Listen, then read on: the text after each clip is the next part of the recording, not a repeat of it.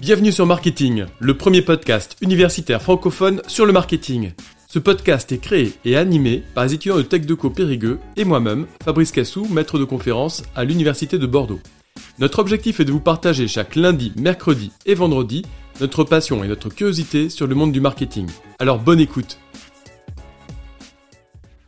je vais vous parler d'une actualité qui concerne Burger King, la célèbre chaîne de fast-food américaine. Dernièrement, l'enseigne propose des burgers veggie, c'est-à-dire des burgers avec des steaks composés de hachés végétaux, mais avec la particularité de Burger King, c'est-à-dire grillés à la flamme. Au choix, le Veggie Steakhouse, le Veggie Whopper, le Veggie Big King XXL et le French Veggie King. On trouve aussi à la carte 4 salades certifiées végétariennes. Mais la particularité des burgers veggie, c'est que Burger King fait depuis avril 2022 une campagne de communication importante autour d'eux. Donc il y a des vidéos sur les réseaux sociaux, des affiches, une vidéo avec Jonathan Cohen et des spots à la télévision, et etc. Et pour revenir à la publicité donc avec Jonathan Cohen, il s'agit d'une double publicité, donc à la fois pour Burger King et ses nouveautés, et pour la future série de Canal Plus de Jonathan Cohen, Le Flambeau, puisque ce dernier est habillé en costume, comme dans la série qui paraîtra fin mai sur Canal Plus donc. Autre particularité des publicités de Burger King, il joue avec le choc et la peur des consommateurs de viande. Adepte ou non de cette nourriture, on peut admettre que Burger King frappe fort encore une fois. Le célèbre art discounter Lidl a innové du côté d'une offre éco-responsable. En effet, celle-ci teste au Royaume-Uni la lessive en vrac pendant six mois.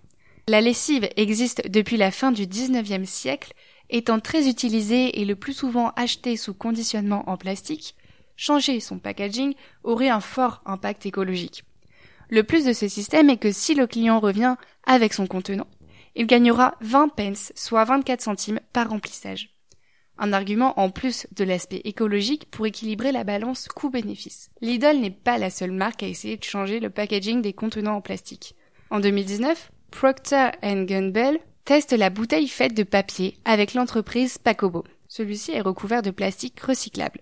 Celle-ci devrait apparaître en Europe occidentale en 2022. Leur objectif, créer un monde sans déchets plastiques. Sarenza est un site de vente en ligne de chaussures ainsi que d'accessoires. Créé en 2005, ce e-magasin a décidé de changer les règles du Black Friday. À la base, le Black Friday, qu'est-ce que c'est? C'est un événement commercial débutant un vendredi et où les commerçants profitent de ce moment pour proposer des réductions importantes sur leurs produits. Néanmoins, ces jours de solde comportent quelques points négatifs. En effet, l'impact sur l'environnement est primordial, mais n'est cependant pas le premier critère de ces soldes. La plateforme Sarenza a donc essayé, tout en se démarquant de ses concurrents, d'utiliser différemment ce temps fort commercial. Elle vient alors créer le système de Back Friday. Le principe, réutiliser les cartons de colis reçus dans le but de les remplir de vêtements qu'ils ne portent plus, et tout cela gratuitement, pour ensuite redistribuer à des associations. Aujourd'hui, je vais vous parler de Coca-Cola, célèbre marque de boisson du géant Atlanta, que vous avez certainement déjà goûté. La filiale française s'engage réellement pour réduire son empreinte carbone sans pour autant supprimer les emballages en plastique. Plutôt compliqué, vous allez me dire. Mais en effet, ils ont mis au point un modèle de bouteille de 25 centilitres afin de pouvoir les nettoyer et les remplir à nouveau à leur retour à l'usine. Coca-Cola insiste sur sa volonté de généraliser la consigne dans les bars et la restauration. Cela représente par ailleurs aussi un meilleur moyen pour eux de stocker les bouteilles en plus grand nombre. Pour l'environnement, il s'agit d'éviter les nombreuses bouteilles rejetées suite à leur consommation. C'est un pas vers l'engagement écologique qui peut servir d'exemple grâce à la renommée mondiale de la marque. Merci à tous d'avoir suivi cet épisode. Vous pouvez nous aider dans notre démarche en vous abonnant à notre podcast et en laissant un commentaire.